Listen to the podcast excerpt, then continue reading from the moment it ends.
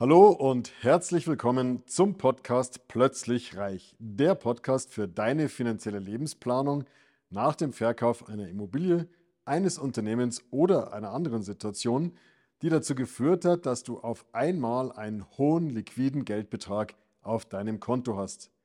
Mein Name ist Markus, Markus Marquardt und ich möchte dir helfen, für dein neues Vermögen eine sichere und rentable Anlagestrategie zu entwickeln, mit der du dich zu jeder Zeit so richtig wohlfühlst und alle deine Ziele und Wünsche sicher und planbar erreichst. Ja, lass dich bitte durch die aktuell massive Unsicherheit in den Medien, in den sozialen Medien, in den üblichen Printmedien, im Fernsehen und so weiter, bitte nicht verunsichern. Ich weiß nicht, ob es unbewusst ist, ob es vielleicht bewusst geschürt ist, diese Unsicherheit. Um, only bad news are good news, sagt man ja gerne in, in, äh, in den Medien. Also nur schlechte Nachrichten verkaufen sich gut. Die Medien haben die Aufgabe, ihre Auflage, ihre Klickraten, ihre Werbung zu verkaufen. Dafür brauchen sie Nachrichten, die sich verkaufen. Und schlechte Nachrichten verkaufen sich einfach gut. Ist ein altes ähm, ja, Sprichwort, ein alter Glaubenssatz in den Medien. Bitte, bitte, lass du dich aber dadurch nicht aus der Ruhe bringen. Dazu möchte ich heute einen tatsächlichen Live-Fall, einen Kundenfall mit dir mal teilen. Natürlich so, dass hier die Anonymität gewahrt ist, also keine Rückschlüsse auf den tatsächlichen Kunden äh, möglich sind. Aber ich denke, es ist immer ganz interessant, wenn du mal siehst, wo diese Unsicherheiten hinführen kann, zu welchen Fehlentscheidungen solche Unsicherheiten führen können. Ähm, bei mir hat sich jemand gemeldet, der ist so Mitte 40, ist ein Handwerker, der in diesen Beruf hineingeschlittert ist schon fast, obwohl er ihn eigentlich nie so richtig mit Begeisterung getan hat. Er macht es, weil sein Vater einfach ihm eine bestimmte Werkstatt überschrieben hat, übergeben hat, hat einfach dann so ein bisschen auf Bitten und Drängen des Vaters auch diesen Beruf erlernt und hat nun sein Handwerk übernommen. Er ist gut in dem Handwerk, es macht ihm grundsätzlich Spaß, aber er hat mir schon erzählt, so sein, sein Lebenselixier ist es eigentlich auch nicht. Seine Aufgabe sieht er eigentlich darin nicht. Er macht es halt, weil er es halt gelernt hat und weil er darin gut ist und weil er damit seine Familie ernähren kann. Und in den Interviews, die ich mit neuen Kunden immer führe, weil mir einfach wichtig ist, dass ich die Menschen dahinter wirklich kennenlerne. Ich möchte wissen, wer sitzt mir gegenüber, was für Ziele hat er, wie schlägt sein Herz, was für Belange hat er, ähm, ja, wer ist er, wie tickt er, was ist ihm wirklich wichtig im Leben. Das möchte ich rauskitzeln. Und deswegen führe ich immer sehr, sehr lange Interviews, sehr intensive Interviews, ähm, um einfach rauszufinden, wer, wer ist dieser Mensch, der mir hier gegenüber sitzt. Und er hat mir dann erzählt, also sein Traum ist eigentlich mit seiner Familie eher äh, auf dem Boot die Zeit zu verbringen, hat ein schönes Segelboot. Und am liebsten würde er eigentlich, solange die Kinder noch klein sind, eher die Welt bereisen mit dem Segelboot, solange sie noch nicht in die Schule gehen. Und äh, dafür, das, dafür lebt er eigentlich, das ist so sein großer Traum. Und wenn die Kinder dann aus der Schule raus sind, eines Tages möchte er mit seiner Frau eigentlich irgendwo am liebsten am Meer liegen, am Meer wohnen, Segelboot vor der Türe, segeln können, die Kinder einladen können. Also alles hat sich um Meer, um Entspannung, um Segeln gedreht. So, und warum kam er zu mir? Ganz einfach, er hat ein Angebot bekommen für den Verkauf seiner Immobilie. Du musst dir vorstellen, das ist eine, eine Spezialimmobilie. Das ist eine Immobilie, wo unten seine Werkstatt drin ist, die Handwerkerwerkstatt, dann eine große Lagerhalle und oben drüber ist dann Wohnraum für ihn und seine Familie. Also es ist eine absolute Spezialimmobilie in einem kleinen bayerischen Dorf.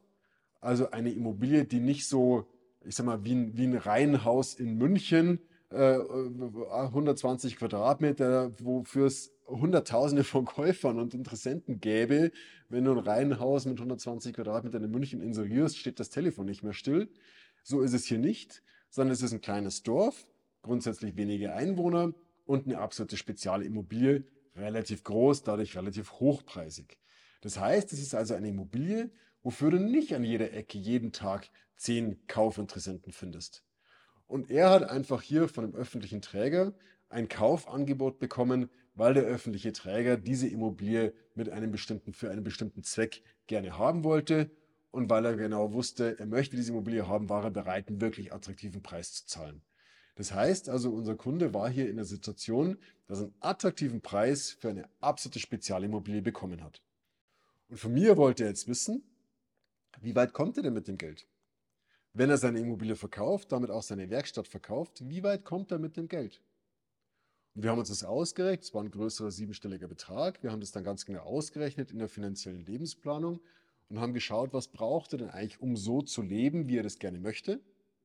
Also sprich äh, auf dem Schiff, idealerweise ohne weitere Einkünfte. Er hat gesagt, der Marktwert, natürlich, ich, ich werde auch wieder arbeiten, aber vielleicht können wir es mal schauen, wie wäre es, wenn ich kein weiteres Geld verdienen würde.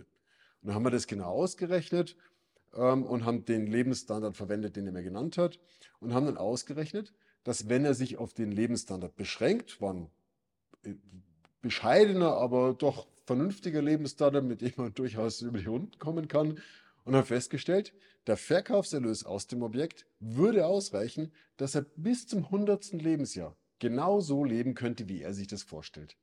Sprich also, ohne irgendwie nochmal Geld zu verdienen, könnte er seinen Traum wird mir sein Herz brennt, den Traum für sich und seine Familie hundertprozentig sicher ähm, bewerkstelligen, umsetzen. Und ähm, dann haben wir das durchgerechnet, durchgesprochen, ähm, hatte noch mal ein paar Fragen, haben ein bisschen die Szenarien angepasst, bisschen mehr Lebensstandard, bisschen weniger, an den Renditen ein bisschen gefeilt, um einfach festzustellen, ist es wirklich rock solid, ist es wirklich ein, ein solider Plan, der auch in verschiedenen Marktphasen, auch in Krisenszenarien funktioniert und haben festgestellt, die Planung ist super, super, super solide.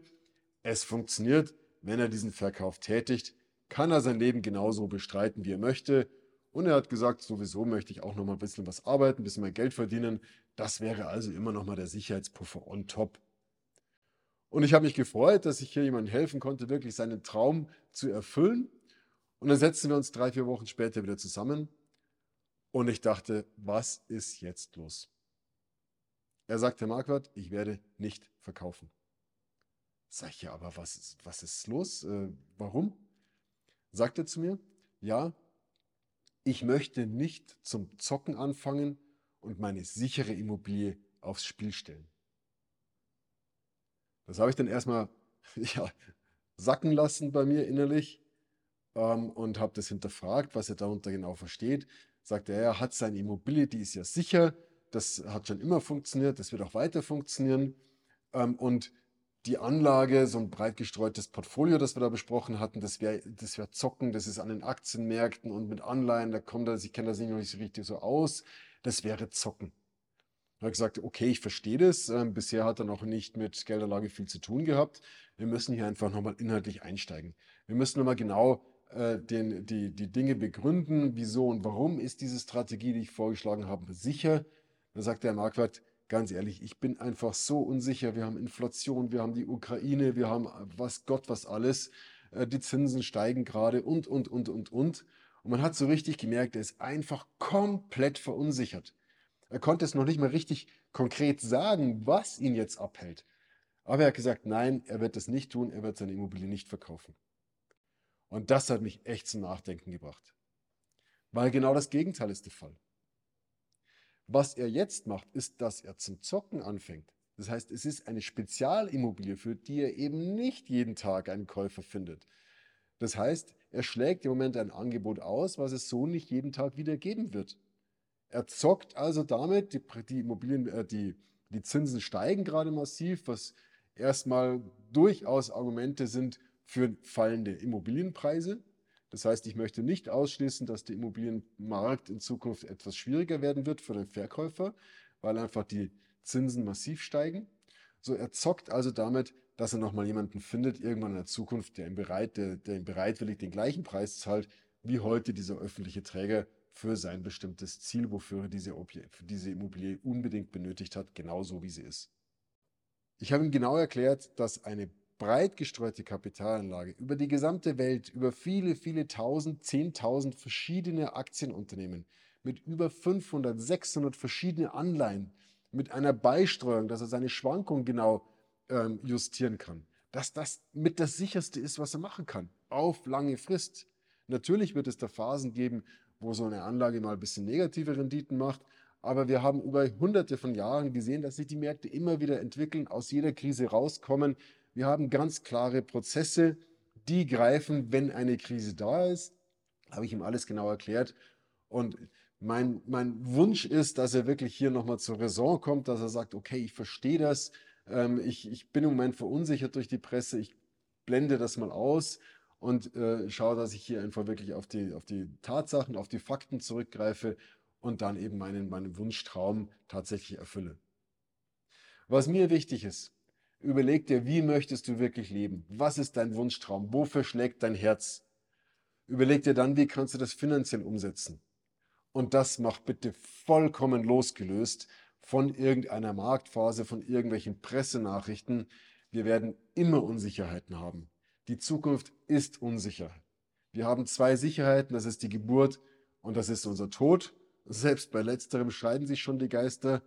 Äh, und dazwischen ist ein großes Geschenk, das ist unser Leben. Und es ist an uns, dass wir das daraus machen, was wir uns vorstellen, dass wir eines Tages, wenn wir die Augen zumachen, einfach wirklich sagen, wow, das hat gerockt, das war ein richtig cooles Leben, es hat richtig Spaß gemacht, ich habe alles gegeben und jetzt kann ich zufrieden die Augen zumachen äh, und sagen, okay, das war richtig, richtig stark. Deswegen lass dich bitte nicht aus der Ruhe bringen durch irgendwelche negativen Nachrichten. Leb dein Leben, wie du es möchtest. Such dir jemanden, mich beispielsweise, wenn du das möchtest, der dich begleitet, eine, eine Anlagestrategie zu finden, wie du deine Ziele genau erreichst. Und wenn du dazu Fragen hast, komm einfach mal durch. Ich nehme 20, 30 Minuten Zeit, um mal deine Situation anzuhören. Kostet dich auch nichts. Und dann können wir sehen, ähm, ob ich dir helfen kann und wenn ja, wie und was die nächsten Schritte sein könnten. Also, abschließend, bitte lebe dein Leben so, wie du es möchtest. Lass dich nicht aus der Ruhe bringen von irgendwelchen Katastrophenmeldungen aus der Zeitung oder aus dem Internet oder aus den sozialen Medien. Die gab es immer, die wird es immer geben, die hast du aktuell und daran wird sich nichts ändern. Leb dein Leben unabhängig von danach.